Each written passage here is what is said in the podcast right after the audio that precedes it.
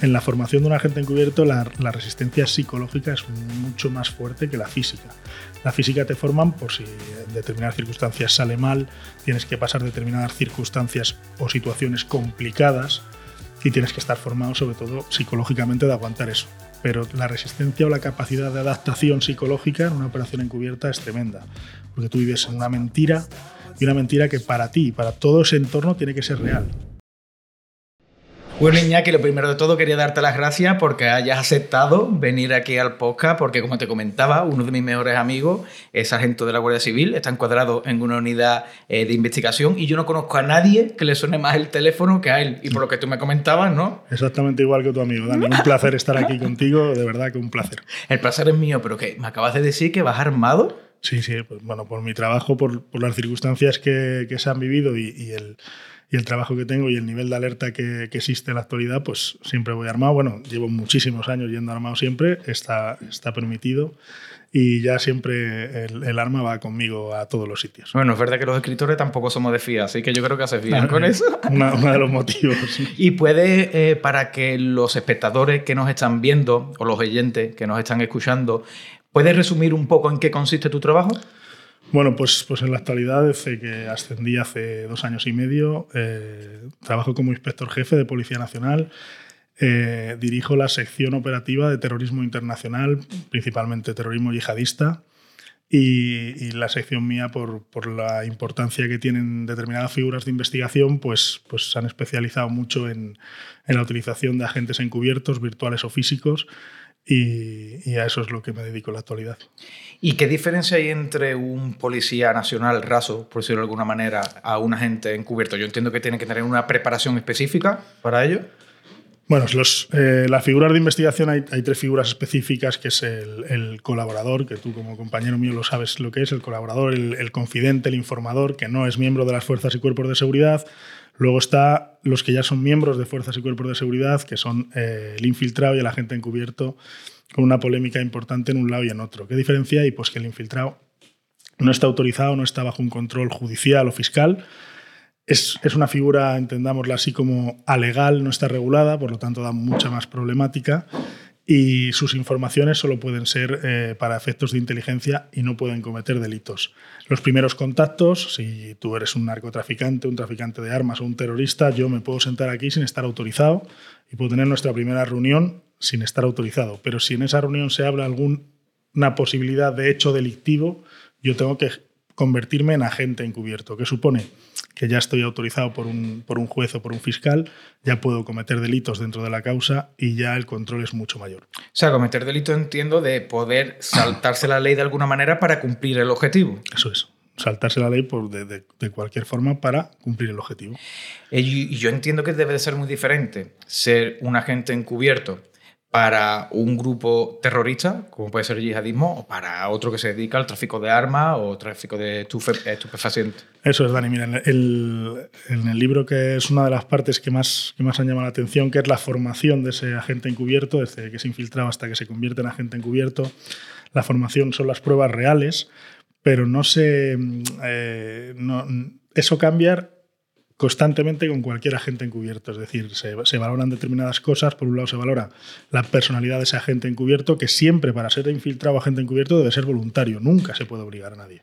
Porque además su vida no va a volver a ser igual. Claro. Por mucho que sea o esté en entornos que parezcan no muy peligrosos, siempre va a tener mil ojos y, y su vida no vuelve a ser igual. Y, luego lo que se mira es el entorno criminal en el que se va. La formación de una persona que va a ser encubierto en el tráfico de drogas va a ser distinto del tráfico de armas y muy distinto del terrorismo.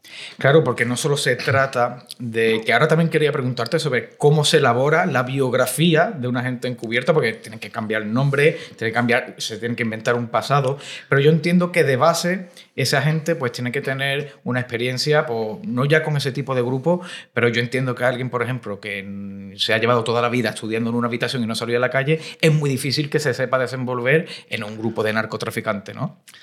Ese perfil en un, en un, mundo de narcotraficantes es muy difícil pedirlo. ¿Por qué? Porque tienes que tener mucha calle esa persona, aunque luego la formes en, en, el ámbito que quieras, pero una persona que va a estar de, de, agente encubierto en narcotráfico, en tráfico de armas o incluso en determinados entornos de atracadores, terrorismo, etcétera, tiene que tener mucha calle, mucha viveza.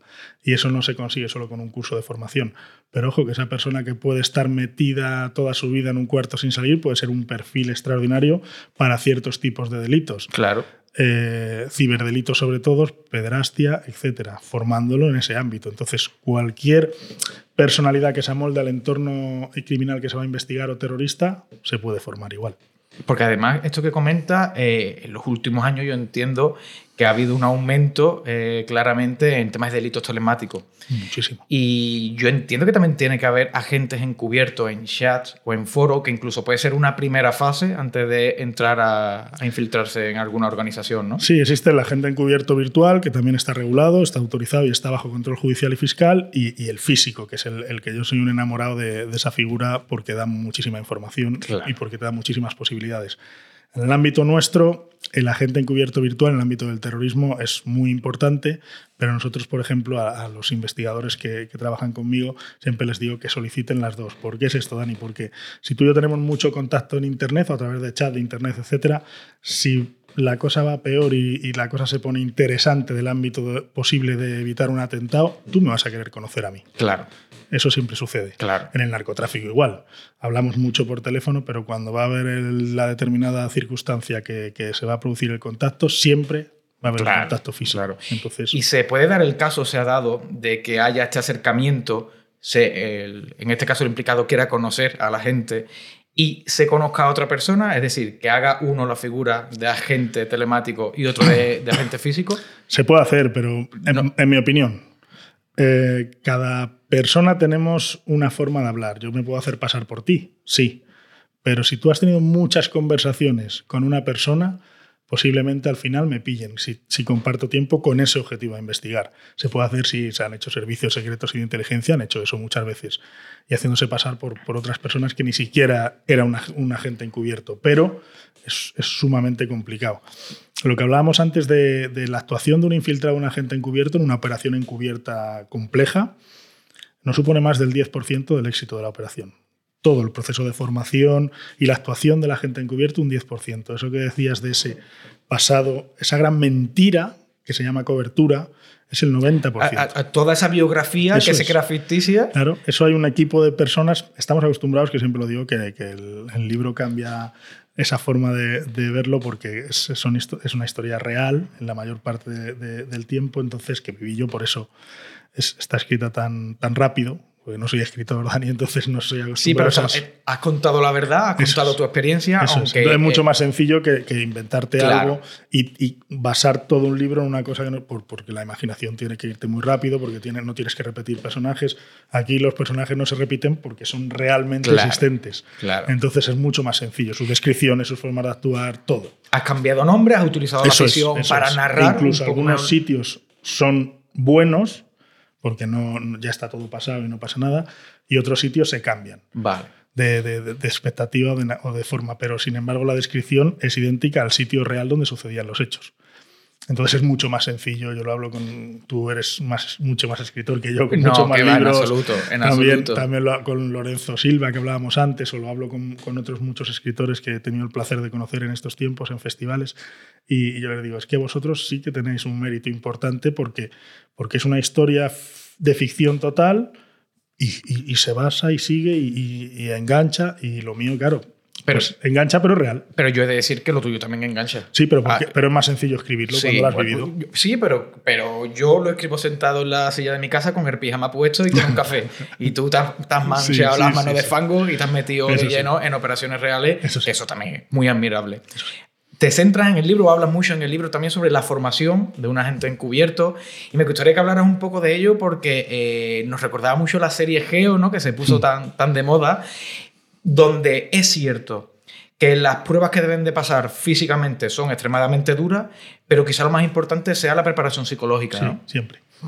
En, el grupo especial de operaciones, que creo que es el, junto con con la WEI, por ejemplo, de Guardia Civil, son, son la élite a nivel mundial en operaciones especiales. eh, la, preparación que tienen es extremadamente compleja. Yo me acuerdo que, hablaba con, con, uno que, era el jefe del GEO y le decía, si yo tengo que correr 10 eh, kilómetros con una ventaja que me daban, correr o andar, y el geo, como se cuenta en el libro, en esa experiencia de que el geo va detrás y si te coge esa frase que te dicen durante la formación de estás fuera, eh, si dos geos me quieren coger a mí, Dani, eh, a la carrera, aunque me den media hora de ventaja, me cogen. vale, entonces, pero bueno, es ese ten con ten que te ponen al límite. Eh, el, agente encubierto, el protagonista de, la historia, Roberto, sí que, sí que es una cosa en, ese ámbito del geo que, que las pruebas que le hacían similares a las que pasan los geos, pero mucho inferiores a, en dureza. Y, muchas veces lo que peor llevaba era la resistencia psicológica y que pensaba, pero ¿qué, qué hago yo esto si yo voy a estar con criminales? Claro. ¿Qué, criminal se mete en pelotas en un río en, enero? Ninguno. Bueno, pues él, él, lo que peor llevaba en la formación de un agente encubierto la, resistencia psicológica es mucho más fuerte que la física. La física te forman por si en determinadas circunstancias sale mal, tienes que pasar determinadas circunstancias o situaciones complicadas y tienes que estar formado sobre todo psicológicamente de aguantar eso. Pero la resistencia o la capacidad de adaptación psicológica en una operación encubierta es tremenda, porque tú vives en una mentira y una mentira que para ti y para todo ese entorno tiene que ser real pero no real en el momento en el que yo estoy en contacto contigo, en real durante muchísimo tiempo. Claro. Eh, te pongo un ejemplo, Dani, que te va a gustar, y a los, y a los oyentes nuestros también. Eh, tú estás, estamos sentados negociando, ¿no? Y estamos negociando la droga, las armas o lo que sea. Ahí nadie va a cometer un fallo. Ni tú que eres el malo, ni yo que soy el infiltrado. No vamos a cometer un fallo, ninguno de los dos. ¿Por qué? Porque estamos formados para eso. Vale. Y lo vamos a hacer perfecto. Tú por malo y yo por malo ficticio. Pero de repente, cuando termina la negociación, ya termina ese momento de estrés en el que estás concentrado y ahora viene la relajación. Y tú ahí me dices, oye, vámonos a tomar algo, vamos a hacer algo, vamos a estar. Y yo te pongo una excusa. No, no, porque sé que en ese momento de relajación es mucho tiempo y la cobertura puede resentirse. Te pongo una excusa, ¿no? Que tengo que ir a ver a mi abuela en la residencia. Al cabo de las dos semanas nos volvemos a sentar y antes de negociar te sale un móvil que nadie sabe de dónde lo saca y te marca el teléfono de la residencia que le has dicho y te dices, vamos a hablar con tu abuelita.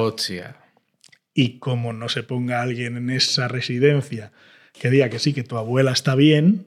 La has cagado. Estás fuera, como ah, decimos nosotros. Claro. Ah, si eso llega a ocurrir, hay un equipo de seguridad que está protegiendo en mm. todo momento. Yo, entiendo que esto es muy difícil porque una operación de este tipo, como tú bien dices, no se trata de un día ni de dos, sino que muchos de ellos son meses o incluso años. Eso es. Eh, ¿Hasta qué punto el equipo de cobertura o el equipo de seguridad puede darle eh, esa tranquilidad a la gente infiltrada? Bueno, eh, yo siempre decimos una frase que, que, tú conoces también, que el mundo es un pañuelo. Yo, yo le digo a los míos que el mundo es un pañuelo y un pañuelo lleno de mocos que, no sabes dónde te vas a encontrar a la persona que no te tienes que encontrar, sin maldad, pero te la encuentras. Si tú estás en una operación encubierta y no eres Dani, eres eh, José Luis, tú eres José Luis. Pero ¿y si yo te veo? Estás en un restaurante sentado en ese momento de negociación o no. Y te saluda, ¿qué pasa, Dani? Pues digo, coño, Dani, si es mi amigo. Y me voy a verte y te digo, se echa la operación abajo. Claro. Estamos acostumbrados a esas películas eh, o series en las que el infiltrado o la gente encubierto está solo y, él hace su vida solo y tal.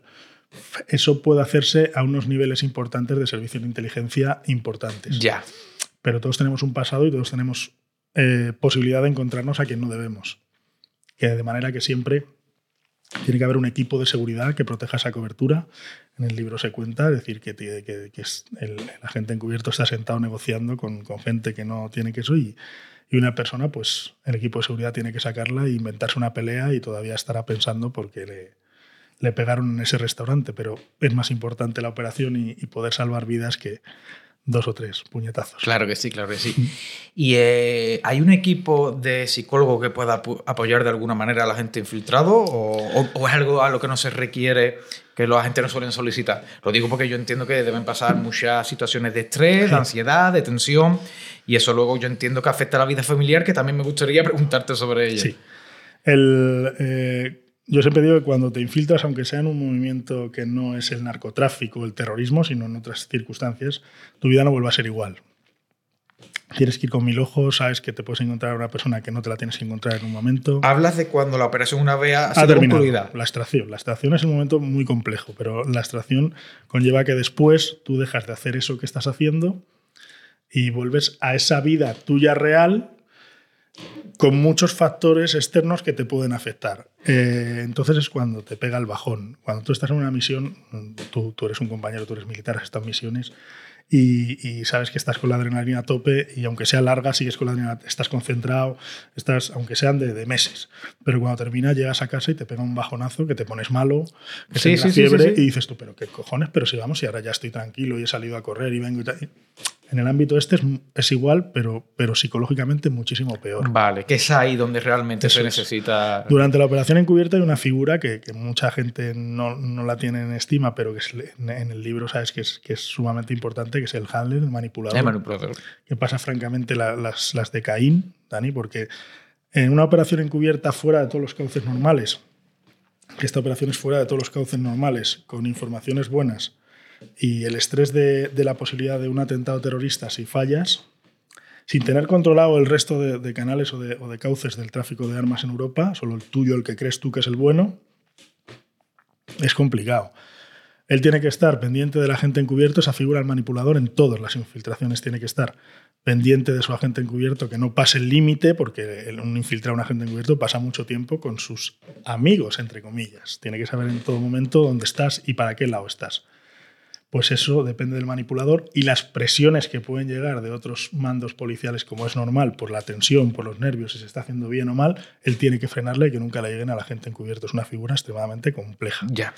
Y muy importante en todas las operaciones encubiertas. Tiene que tener una, una formación también muy buena y una, una capacidad de adaptarse a las necesidades muy, muy importante. Claro que sí, claro que sí. Y lo que te comentaba también con el tema de la familia, porque cuando una gente se encuentra inmerso en una operación, desconecta totalmente de su vida real o conlleva esa doble vida de mantener su familia, sus contactos, sus amigos y ciertas horas al día se dedica a la infiltración. Yo entiendo que es un trabajo de 24 horas. Eso es. Todo depende también el momento en el que esté la infiltración. Tú no puedes tener a una persona infiltrada en una operación, aunque sea de narcotráfico, teniendo su familia y teniendo tal. A veces es bueno extraerlo, sacarlo un tiempo con una excusa o lo que sea. Vale. Con mil seguridades para, para que él tenga ese momento de, de, de poder eh, estar con la familia o de poder estar eh, ver, a, ver a la persona que quiere ver, etc. Pero cuando llega el momento decisivo de la operación hay que aislarlo. Porque la familia es, un, es lo más importante para todos nosotros, Punto débil. pero es el factor de mayor debilidad que tiene una persona. Entonces, Claro. si estás a lo que estás y tienes un, un factor externo que es tu mayor debilidad que te puede afectar, hay que aislarlo. Y, y es muy complicado y complejo, es muy difícil. Ha habido ocasiones en las que a lo mejor el, el agente encubierto está en una situación de que tiene un familiar enfermo Vale. y, y eso es un, es un factor que, que te debilita mucho la, la concentración. Pues es, es extremadamente complicado, pero, pero hay que aislarlo de eso. Sí, sí, sí. Hay que luego sacarlo para que él tenga el conocimiento de tal, pero si la situación empeora mucho, hay que sacarlo y que esté con el familiar, pero lo normal es que se le aísle y aunque lo pase mal, pues lo pasa mal. Es así. Ya. ¿Y cómo se mantiene el contacto con, con la unidad investigadora en este caso? El que está infiltrado, yo entiendo que es demasiado arriesgado llevar micrófonos y cámaras, o es algo que, que se suele trabajar, o se hacen citas quedadas donde se pasa información o llamadas telefónicas. Estás autorizado para grabar todo y para, y para si eres agente encubierto. Eh, muy pocos lo llevan porque, Es porque, que- porque es, es una tontura en un piano. Claro. Te, te- Claro. te pillan y la operación va al traste. La operación, yo muchas veces digo, las operaciones de narcotráfico son sumamente importantes. Tenemos eh, operaciones del narcotráfico en la Policía Nacional y la Guardia Civil que, que son élite a nivel de, de la lucha contra la droga. Pero yo le digo a mis, a mis colegas con los que tengo una relación extremadamente buena, que les digo, pero la diferencia entre una operación de, de droga o una operación de terrorismo es que si vosotros falláis, no cogéis los 5.000 kilos de cocaína, da igual, lo vais a coger dentro de, de- de cuatro meses o de cinco o de dos años. Si nosotros fallamos en una operación, puede haber una víctima inocente y eso Exacto. para nosotros es muy jodido. ¿Cómo se organizan este tipo de, de células yihadistas? Bueno, pues todo cambió. eh, estábamos acostumbrados, por desgracia, eh, España sufrió la lacra del terrorismo de, de ETA muchísimo tiempo. Tenía los, los mayores expertos de, de antiterrorismo, pero nos surge el terrorismo yihadista, que es el terror global actual, y nada tenía nada que ver. Eh, pero es que nos surge el Daesh el ISIS, el Estado Islámico, y ni siquiera con lo que estaba preparado para luchar contra Al Qaeda, por ejemplo, ni siquiera tiene nada que ver. El Daesh evoluciona y tiene un aparato de propaganda brutal, tiene un aparato de captación que no era visto hasta este momento y tiene una forma de, expandir eh, todos sus ideales diferentes a lo que nosotros estábamos. Eh, pueden organizarse en grupos, en células o en el elemento que es el mayor reto de la lucha antiterrorista, que son los terroristas individuales, los lobos solitarios que se llaman en la prensa. Y los terroristas individuales, Dani, pueden tener una circunstancia que pueden ser guiados o inspirados, es decir, eh, autoadoctrinados en ocasiones ellos mismos a través de la dark web o de Internet, muy difíciles de, captar, pero es que luego hay, hay, otros que son imprevisibles, están locos, locos, quiero decir, con, con problemas mentales. Y ese día se levantan, han tenido ese proceso de radicalización extrema y te apuñalan una persona. Para nosotros Eso es, prácticamente imprevisible, entiendo. por eso es, se llaman terroristas individuales imprevisibles y es el, mayor, el, mayor problema que tenemos es de, pillarlos a tiempo y cuando no se les pilla, yo soy de los que digo que, que tenemos las mejores fuerzas policiales en antiterrorismo, las mejores. El mejor servicio de inteligencia, por mucho que, tenga la CIA, el MI6 eh, o, el Mossad, eh, con los que tenemos muy buena relación, ¿eh? Sin ninguna duda. ¿Consideras que no solo en Europa, sino que mundialmente tenemos... Muy buena relación, pero el Centro Nacional de Inteligencia nuestro siempre están callados, mm, están ahí metidos. ¿No hacen ruido? No hacen ruido, trabajan excepcionalmente, nos dan un porcentaje de operaciones grandísimas, ellos nunca cuestan, sale policía, guardia civil y la operación es suya. Y, creo que son muy buenos. Y la gente que trabaja en antiterrorismo, mis compañeros de Guardia Civil o de, Policía Nacional, eh, se dejan la piel, Dani, se dejan la piel. Pero dicho esto, en ocasiones por supuesto, aunque no, no queda bien decirlo esto, pero en ocasiones fallamos. ¿Cuándo fallamos? Cuando se comete cualquier tipo de atentado yihadista. ¿Qué supone esto? Pues, pues que hay que valorar y decir, ¿puede suceder cualquier, en cualquier momento un atentado yihadista? Sí. ¿Tenemos que pelear más todavía para que no suceda? Sí. Si sucede, tenemos que tener los medios para racionar y proteger a los ciudadanos y a la vez evitar o neutralizar esa amenaza, pues hay que hacerlo. Y yo lo digo muchas veces y la gente me mira, pero ¿cómo que falláis? Cuando se comete un atentado yihadista, que es lo, a lo que yo me dedico, pues yo he fallado. No, no es culpa tuya, claro que no es culpa mía. Si fuera culpa mía me tiro de un puente. Ya. Pero, pero, pero hay, que, hay que decir que, que si se cometen, pues nosotros tenemos que, que tratar de, de, evitar eso y a veces se falla. Que esto que me, que me comentas, yo también lo veo reflejado muchas veces en el amigo que te, que te, del que te hablaba antes, por el sentido de responsabilidad, porque muchas veces eh, a lo largo de los años se acumula esa tensión o ese estrés en la cual es un trabajo en el que en cualquier otro quizás, si un día lo necesitas, te puedes coger un día libre o puedes salir un poco antes para descansar. Pero en trabajos como el tuyo, si lo haces, si te sientes cansado o agotado, estás dejando de lado una investigación que a lo mejor es un homicidio o puede resultar en un atentado y eso con el paso de los años llega a consumirte. Sí, claro, hombre, es, es muy cansado, pero es cierto que nos gusta muchísimo. Hombre, es muy gratificante luego cuando... muy gratificante, pero el, compañero nuestro, del amigo tuyo de Guardia Civil, que, que, trabaja en Policía Judicial, es que no se hinchan a trabajar. Sí, sí, sí. bueno, y además con muy poco personal, con un equipo de cinco agentes. Y ellos llegan y, te resuelven una historia muy complicada, tanto en Guardia Civil como en Policía Nacional, en Policía Judicial. Pero es que al día siguiente lo celebran, qué bien que llevamos un año investigando esto, y al día siguiente, es decir, al año y un día, vuelven a empezar de cero otra vez con la siguiente investigación que les va a durar un montón de tiempo y con, y con las mismas ganas. Es que son, son profesionales. Yo decía, Dani, que me preguntaron una vez que, si iban los, los, criminales o los terroristas siempre por delante de, de, nosotros, de la policía y de la Guardia Civil. Y digo, hombre, tener en cuenta que si no fueran por delante sus negocios no irían bien. Tienen que ir por delante, pero ellos tienen una ventaja por encima de que tengan más, más dinero, más medios eh, y una ingente cantidad de dinero. Tienen una ventaja que ellos juegan fuera de la ley. Claro. Si nosotros jugáramos fuera de la ley no hay un criminal. Claro. Pero nosotros siempre cumplimos la ley. Y entonces me preguntaban de, pero ¿y entonces cómo, cómo es posible que, haya detenidos o se eviten atentados? Eviten? Digo, por, por la profesionalidad. Yo siempre digo que las fuerzas y cuerpos de seguridad y el ejército nuestro eh, seremos pocos, pero somos eh, valientes, como digo yo. Y tendremos menos medios que los, que los criminales, pero, pero los que tenemos los vamos a utilizar y, con el compañerismo y la profesionalidad los vamos a coger tarde o temprano. Sí, sí, sí. Bueno, ¿y qué tipo de, con qué tipo de medio cuentan económico eh, este tipo de células yihadistas? Bueno, pues igual, todo ha cambiado. Es decir, cuando tú tienes un grupo una organización o grupo terrorista. Al-Qaeda contaba con unos medios económicos impresionantes. Las células de Daesh también contaban con, esa, con, esos medios económicos. ¿Pero quién le aporta ese...? a Daesh le aportaba el califato islámico. Eso todo lo cambió. Era un, una organización terrorista que surge, que se enfrenta hasta las otras organizaciones terroristas, que esa fue su ruina, y que controlaba una parte de Irak y de Siria ellos mismos. Sus recursos naturales, a su población y su dinero. Eh, tenían una cantidad ingente de dinero. Se enfrentaron a todo el mundo y fue su ruina, porque es imposible negociar con fanáticos, y más con fanáticos religiosos. Eh, pero cuando Daesh evoluciona, ve que en ocasiones a ellos no les conviene solo formar células. Nos han hecho mucho daño en Europa. La célula que, es la base del libro primero, la de Bataclan, eh, es, muy duro. El, el, libro, sabes, que está dedicado a las víctimas del terrorismo He tenido un placer desde que hice el libro de estar con ellos, eh, con la Asociación de Víctimas del Terrorismo en, universidades, en conferencias, o con la Asociación de Víctimas del 11M, que, que fue mi, mi, participación más compleja, porque ellos a mí, me, con su directiva, me trataban como un héroe, Dani. Y, y es que ciertamente lo soy. No, pero no, pero un héroe, un héroe son ellos.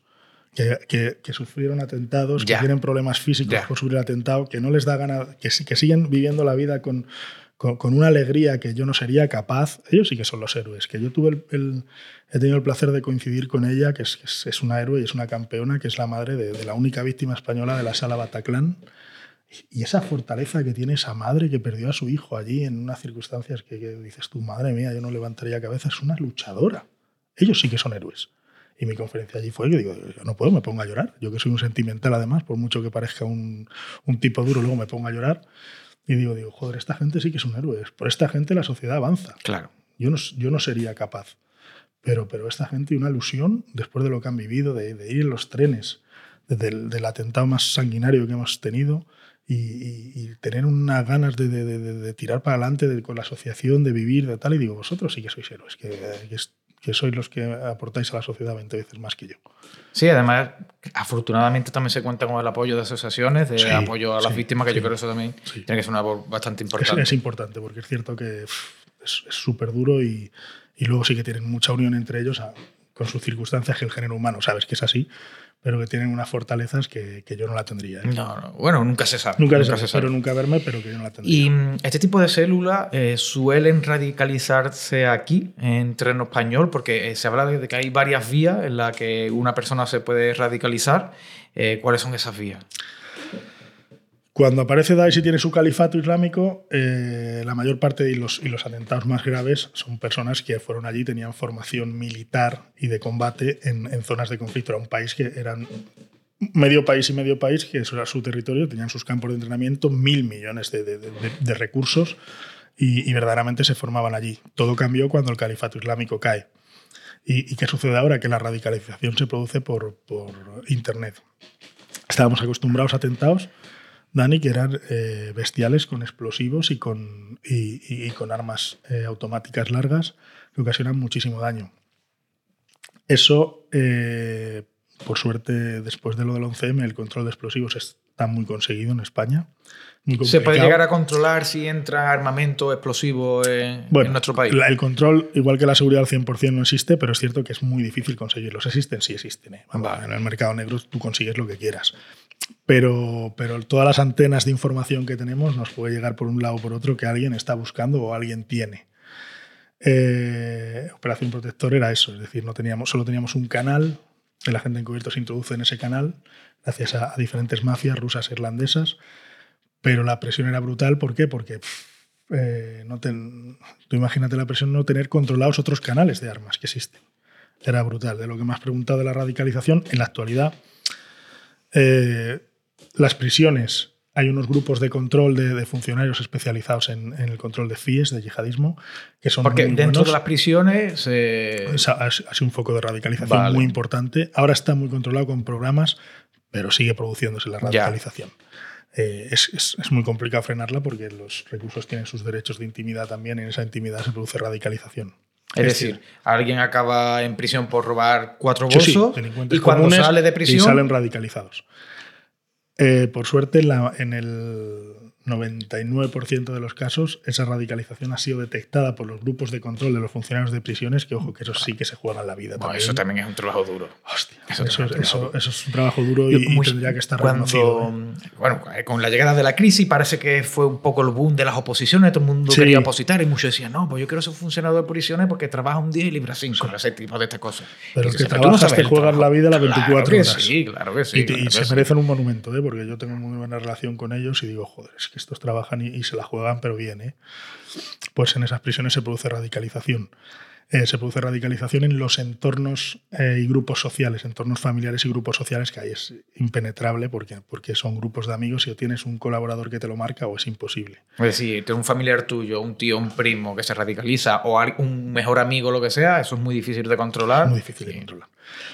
Luego las hablamos cuando siempre se ha hablado de las mezquitas, las mezquitas no se produce radicalización en las mezquitas públicas. Puede haber un discurso más o menos radical, pero no hay radicalización porque saben que tenemos 650.000 oídos.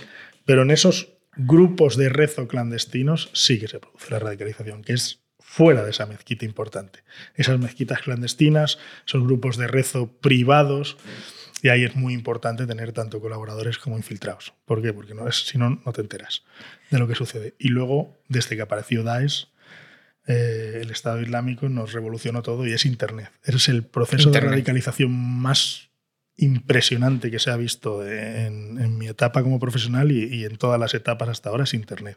Internet es capaz de lo mejor y de lo peor. Y si controla la dark web, la Internet oscura, eso ya es un mundo aparte del paralelo del que vivimos.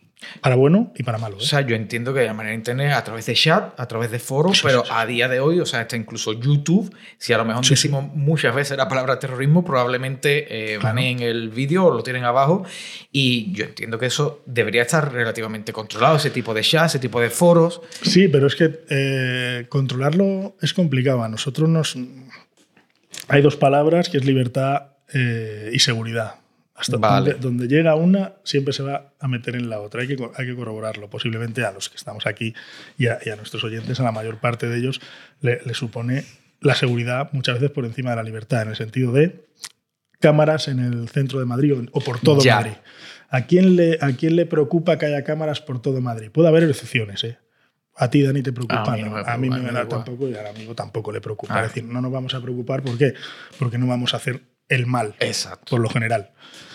Eh, ¿A quién le preocupa? A los criminales y a los terroristas. ¿Por qué? Porque están controlados. Bueno, pues en el ámbito de, Internet pasaría lo mismo. En el Internet es el mundo anónimo general y si tú metes filtros de control, eh, ya sabes que alguien está mirando eso, ya sabes que alguien está, está haciendo eso y eso sí que puede molestar a mucha gente. Eh, David Saavedra eh, es un escritor también, ha escrito un libro porque él estuvo de manera voluntaria dentro de grupos simpatizantes eh, neonazis del nacionalsocialismo, consiguió salir de ahí y ahora se dedica a dar conferencias por instituto para evitar que los jóvenes lleguen a radicalizarse. ¿Hay algún consejo o algo que hayas aprendido a lo largo de los años que puedas ofrecer a aquellos que quizás se sientan ahora atraídos por, por ciertas ideologías extremistas? Bueno, las, ideologías extremistas, ideologías, eh, yo creo que deberían de apartarse de la, de la, vida, de la vida real. ¿Por qué? Porque tanto en un ámbito como en otro no van a, no van a hacer que tú crezcas como persona. Creo que es algo muy importante. Y te van a buscar la ruina siempre, tarde o temprano. Sí, pero yo entiendo que al principio eso no se ve. No se ve, claro. Tú buscas eh, cuando la gente, se, chavales o adolescentes, se meten en, en bandas juveniles, en, radicalismos violentos, eh, vas a buscar siempre lo normal es la protección de tus iguales. Y cuanto más seamos, más fuertes somos, más nos vamos a proteger y menos nos, nos van a atizar a nosotros. Todo empieza por ahí, pero tienen que saber que en esas bandas juveniles violentas, eh, en esos extremismos ideológicos, al final de tu vida no vuelva a ser igual tampoco porque te van a exigir que delincas para ellos, vas a acabar muy mal y tu vida va a ser una mierda, la de tu familia también. Eso es lo que hay que hacérselo ver. Eh, no, es que ahora está de moda. Eh, y, está de moda bajar patria. Y está de moda hacer esto con, este grupo porque somos la banda juvenil más fuerte del barrio. Eso al final es como se empieza Pero tarde o temprano, todos esos grupos y todas esas bandas te exigen dar un paso a la delincuencia o al cementerio. Depende de cómo se te dé. Ya, nunca tiene final feliz en ese caso. Eso es. Y ya que hablamos también de tu libro, que yo recomiendo mucho su lectura porque todo lo que estamos hablando aquí lo vamos a encontrar, hablamos formación de, de la gente infiltrado, cómo se lleva paso a paso una operación de, de, este tipo. ¿Qué fue lo que te llevó a escribir un, un libro como este, que podríamos llamar un ensayo narrado, por decirlo de alguna manera? Novelado. Eh, novelada, vamos a llamarlo novelada. ¿Qué fue lo que te impulsó o qué necesidad sentiste de lo que hemos hablado antes? Dedicar tiempo, sufrimiento, dolores de cabeza a escribir un libro y publicarlo. Pues mira, Dani, cuando, cuando viví la historia terminó, año 2015-2016, principio, luego hay una, una, segunda parte que yo también viví y que, y que fue extremadamente compleja. Porque has contado que está basada en una operación real y puedes hablar sobre ella. La operación es la que se cuenta. Es la que se cuenta. Es la que se vale, cuenta. ¿Con el mismo nombre? No. Vale. No, todo, todo, eso se modifica. Eh, una parte del nombre sí que coincide, vale. pero, pero, era mucho más complejo de eso. Y, y sí que es cierto que, que, se meten a los de ficción en ocasiones para cambiar y para seguridad de determinados personajes. Pero vamos a vivir en primera persona lo que es una operación. Sí, real. sí, sí, sí. Es, es, así. Por eso eh, se suceden fallos y se suceden fallos. Tú imagínate eh, como se cuenta ahí que se va, se puede hacer este spoiler porque la gente se, se ríe que dices tú, joder, pero si somos la élite, pero la élite falla también, ¿eh? Todo el mundo. Y, y, tú vas en, Todo el mundo. Tú vas en un coche con, lleno de, de, de AK-47, de granadas y de, y de munición para tomar el, el, el, Congreso de los Diputados. Y, y tú haces, vas, vas en el coche eh, una cámara del cóndor del helicóptero grabándote, todos los jefazos pendientes de los monitores, el geo preparado, todos los servicios de información antiterrorista preparados en, en diferentes columnas y, nubes de protección. Y la misión era tan compleja como dejar el coche en una parte, en un sitio. Esa era la misión, complejísima. Eh, el estrés, y era ir, vas por una calle y torcías a izquierdas y dejabas el coche. Que a priori no había demasiada no, complicación. Tampoco hay que ser un, sí, sí, un sí, premio Nobel ¿eh? para hacerlo. Pues el agente encubierto se giró hacia la derecha y empezó a andar con el coche hacia la derecha y el momento de tensión que, que los jefes, comisarios jefes, eh, dijo una frase, uno, no, no, algo ha pasado porque es nuestro mejor hombre. Y dijo el manipulador, el Hadler, dijo, este se ha confundido. Y llamó al cubierto. Y se tuvo que volver, que yo creo que iba a 180 por, la, por, la, por las calles mía. para dejar el coche. Pues esos fallos suceden. Y no, claro no estamos sí, acostumbrados. Claro sí, sí, sí, estamos acostumbrados a esas escenas eh, de, que, de que James Bond salta 16 tejados y dispara 12 veces y mata a 15 personas. A eso nadie se acostumbra. Eso, eso no va a pasar. Claro. No se tira y cae en un capo de un coche desde un quinto. Y yo siempre digo que ningún policía guardia civil, ni agente encubierto, ni compañeros de militares, de, ni de fuerzas especiales se va a tirar desde un quinto, porque se va a dar una hostia mortal. Entonces va a bajar por las escaleras. Y siempre lo recomiendo, aunque te creas un héroe, bajar por las escaleras, aunque se vaya el hombre, pero nosotros eso bajar por claro, las escaleras. Eso está claro. Pues, pues se cuenta lo que es real. Eh, ¿Por qué escribí el libro cuando ya pasó todo? Detrás de esta parte, que es una segunda parte, eh, mucho más difícil y compleja, pues el, protagonista en, la operación encubierta, que estuvo en tres fases en, otras zonas de España, pues en una de ellas salió francamente mal. Y el segundo libro comenzaría con, con el encubierto eh, pidiéndole ocho años de prisión. Pues las operaciones encubiertas tienen muchas complejidades. Y si los factores se te mezclan y sale mal, pues, pues puedes pasarlo francamente mal. ¿Y hasta qué punto está un agente encubierto cubierto por, por la ley? En el caso de mis experiencias personales como agente encubierto he tenido la, la suerte de, de, la autoridad judicial muy bien, pero la, el fiscal que me ha llevado, que, que, que sigue en activo, y, y, la jueza que llevó eso de operación protector también, excepcional. Excepcional. Por supuesto que, que habrá casos y casos. Claro. Es mi experiencia. Mi experiencia ahora del ámbito de dirección, no estoy operativo ya, lo único que puede pasar es que me levante muy rápido y me dé con el pico de mi mesa. Bueno. Ese es el, el, mayor peligro que tengo. Pues, pues sí, que, sí que es cierto que nunca hemos tenido un problema con una autoridad judicial o fiscal vale. en una operación encubierta. Es Creo que... que se involucran y saben la complejidad que tienes Y es cierto que la única, el único, la legislación de agente encubierto en, en España es de las más duras de Europa. ¿eh? Hay, una, hay una palabra que cada vez que la oímos en una operación encubierta o cada vez que la hizo un juez o un fiscal, te pones a tiritar, que es eh, eviten ustedes la provocación del delito. Vale. Y si eso- no incitar al delito. Y eso es como, la oyes es como si te clavaran Claro. un pincho en el pie, Claro. porque es complicado. ¿Sabes? Es decir, eh, otros servicios tú hablas con ellos y no lo entienden. Pero, pero esto es tiene que ser muy difícil porque si estás dentro Claro. y tienes que hacerte pasar por uno, No, no, eh, así. tienes que saber cuál es la fina bar- Claro. eh, barrera de no parecer alguien que se está echando Claro. atrás, que se está Eso chantando es. y llamar la atención, y el incitar.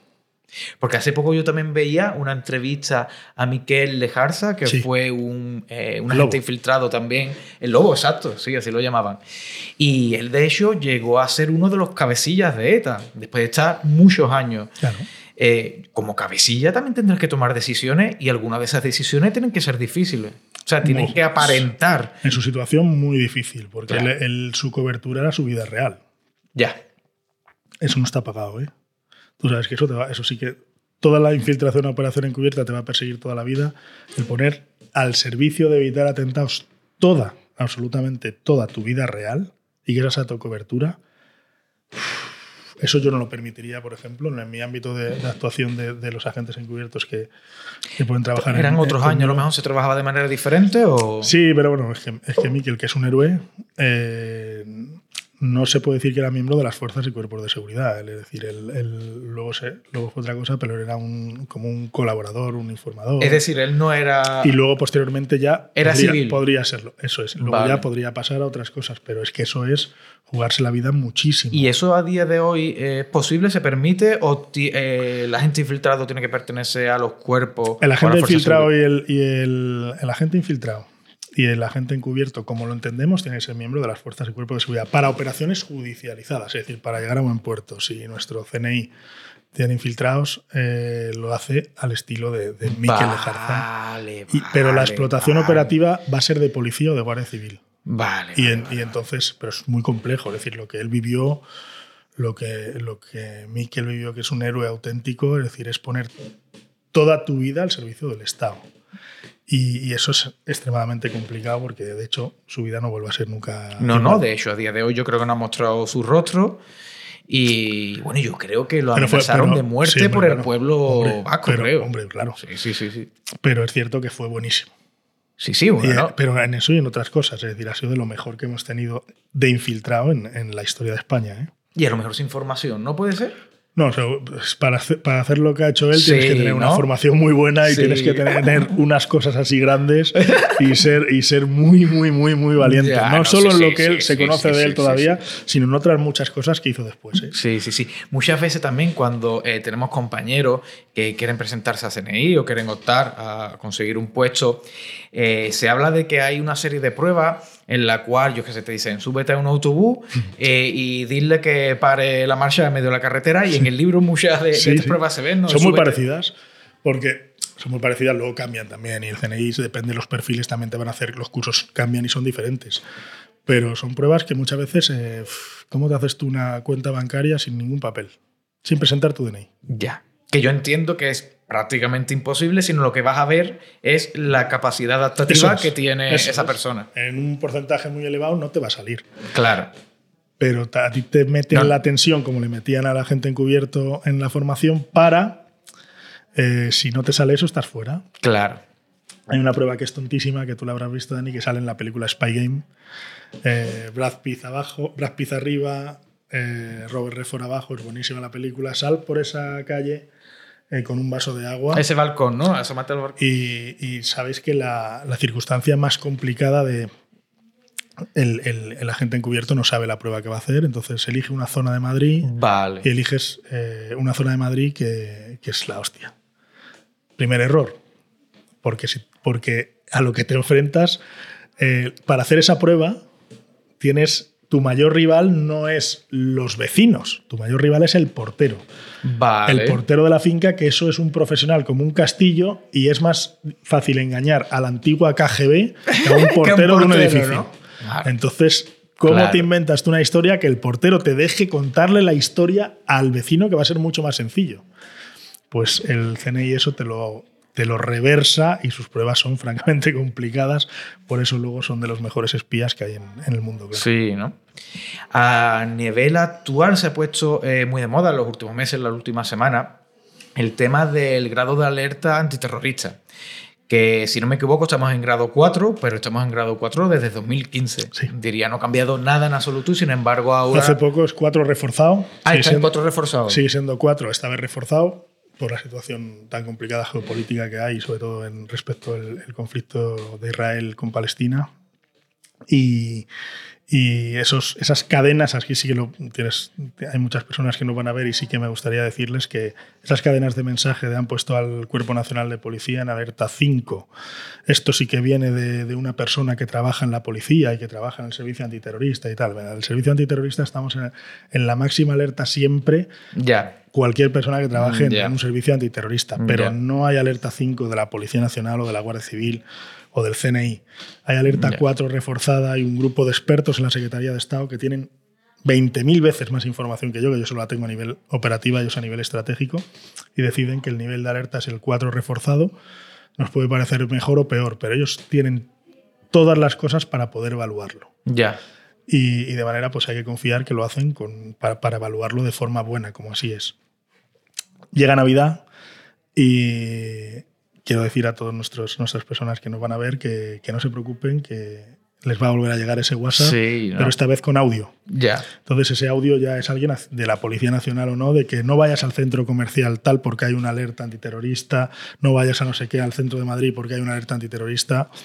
Eh, no seré yo el que diga si que, es un atentado terrorista no va a ocurrir. Ojalá. No, no, te lo pudiera decir. Pero eh, ¿qué sentido tiene esto? Porque hay una época del año. No, la gente, la gente es, cierto que, la gente, pues cuando ocurren determinadas circunstancias, se asustan. Cuando ese nivel de alerta empieza a bajar, pues la gente es bueno. Que si es bueno eso, es buenísimo. A mí me, muchas veces me dicen, con, funcionarios que están conmigo, compañeros que están conmigo, me dicen que es que la gente no se toma en serio la alerta 4 reforzada. Yo les digo, es que, no, es que la policía tenemos que estar siempre a su servicio y en alerta. Y la gente tiene que vivir en libertad. Claro.